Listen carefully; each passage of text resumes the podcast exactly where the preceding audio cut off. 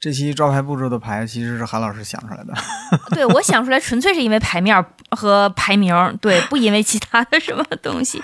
这个应该是来自于这个是是鬼哎鬼是局鬼一局的一鬼局一的一张牌，对，这个这个牌本身是很老的牌，很老的牌了，对，但是但是鬼局一重印了它，而且给它配了新的画面，对就对，是这个溃不新的成军。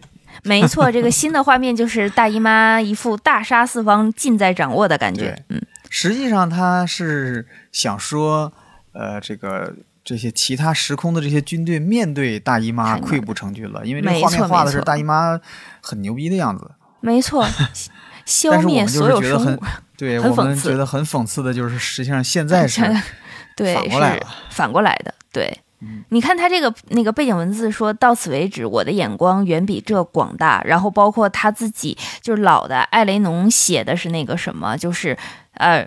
我必要让那个，就是让他们见识到那个菲尔克西亚之壮丽嘛。对然后他现在所有东西都是反着来的。哎别说，其实有一种傲娇的美啊，这么看。对，这个嗯牌首次出现是在大战役，哦， 这样，对对，然后那那那我相信这张牌在大战役时候，它是按照它的字面意思来的，那我对，能因为懂。大战役的时候，实际上就是菲瑞大杀，真的是菲瑞大杀四方。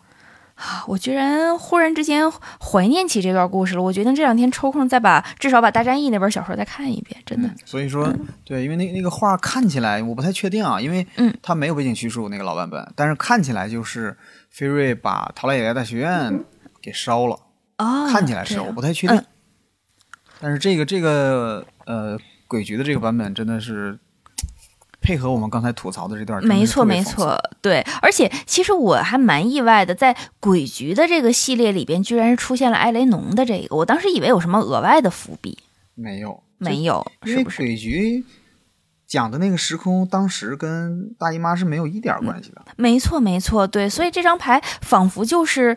这是一个伏笔吗？这是真伏笔，对。这服了太多年了写写剧情的编剧们，请你们看看，这才叫伏 笔。